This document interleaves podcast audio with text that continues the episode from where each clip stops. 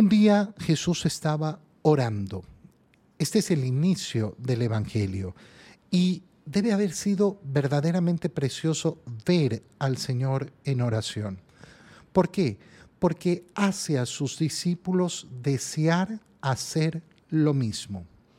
Qué importante es esto porque nosotros tenemos que pensar en nuestro comportamiento en la oración, no para que nos miren, pero sí saber que una persona que nos mira orando debería desear orar como nosotros. ¿Por qué? Porque somos seguidores de Cristo y Cristo, y Cristo infunde ese deseo de oración. Qué bonito es cuando logramos transmitir a las personas ese deseo de orar.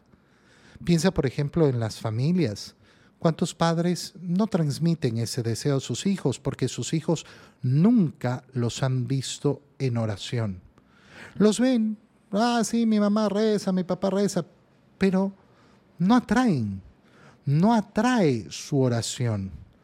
A mí me ha tocado muchas veces a lo largo de mi vida ver a tantas personas, sacerdotes, monjas, monjes eh, y laicos, orando y contemplarlos y contemplar en su oración algo apetecible, algo deseable, algo que despierta en mí el deseo de orar como ellos. Ese es testimonio cristiano. Ese es un verdadero testimonio cristiano.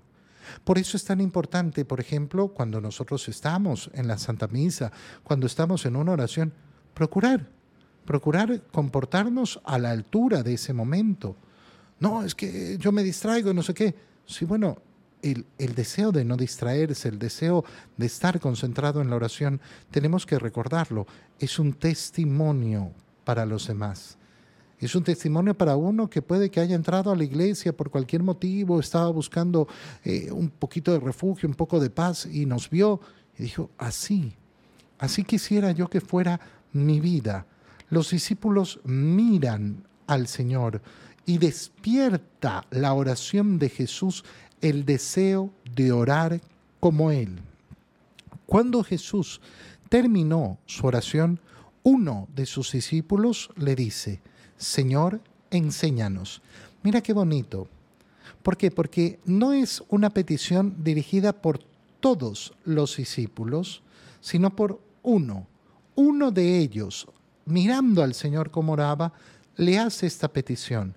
Pero resulta que a pesar de que es uno, no hace la petición para él, sino que la hace en plural. Enséñanos a todos. Qué bonito es no tener ese egoísmo en el corazón. Señor, enséñame a orar. No, enséñanos. Enséñanos. ¿Por qué?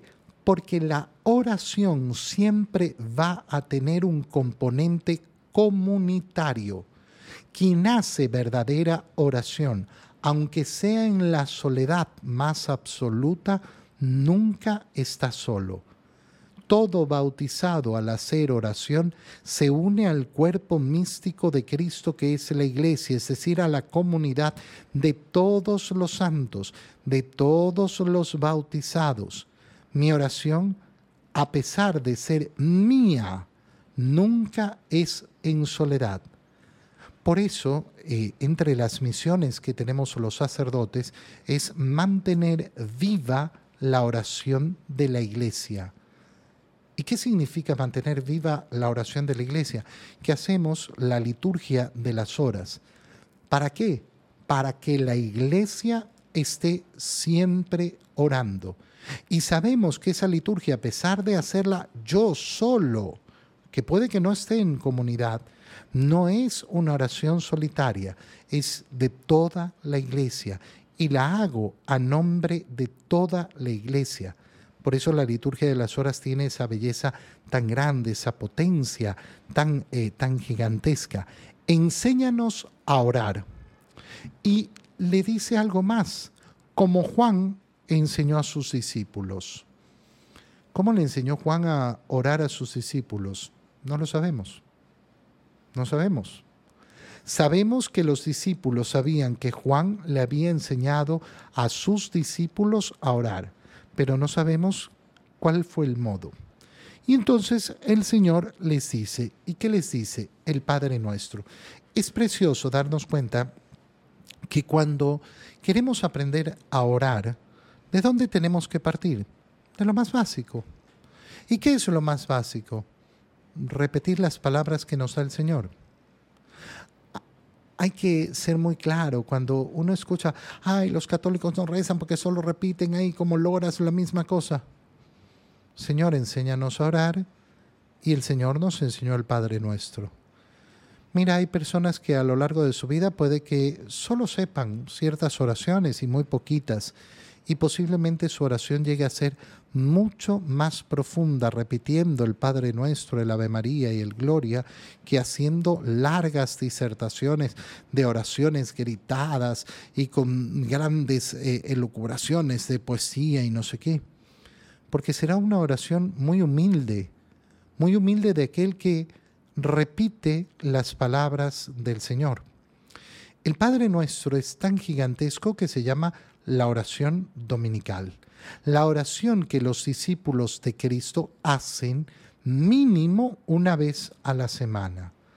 La oración dominical es la que de alguna manera pone el ápice de la oración de la comunidad que se ha reunido a celebrar la resurrección del Señor el día domingo y nos prepara para recibir la comunión. Primero oramos la oración que nos dio el Señor. Por eso es tan importante escuchar las palabras que dice la Santa Misa eh, antes del Padre Nuestro. Fieles, qué bonita palabra, fieles con fidelidad. Fidelidad significa acogiendo, acogiendo fielmente lo que nos ha enseñado el Señor. Un corazón infiel es aquel que cambia, cambia las palabras del Señor, cambia la doctrina del Señor. No, fieles a la recomendación del Señor. Y siguiendo su divina enseñanza, nos atrevemos a decir. Y empezamos a decir estas palabras que nos enseñó el Señor. Qué absurdos son esos padres nuestros inventados por las personas. Ah, yo inventé un Padre nuestro mío personal que es tan poético y tan bonito. Hermano mío, compararte con el Señor, en vez de ser fiel, fiel a su recomendación y seguir su divina enseñanza, por eso en la misa, eh, cuando ocurre que se cambian las palabras del Padre Nuestro porque le vino locura al cura o le vino locura al cantante y se puso a hacer otra cosa, es de vergüenza, de profunda vergüenza. Ay, es que es más bonito. Hay, hay personas que funcionan en la vida así, por lo más bonito, porque es más bonito, porque suena más bonito. Uno tiene que darse cuenta, perdón, ¿no te das cuenta lo básico que es decir eso? Que yo voy a actuar porque es más lindo, es más bonito, más bonito que ser fiel a la palabra del Señor. No creo que exista. El Señor empieza a enseñarles a sus discípulos a orar.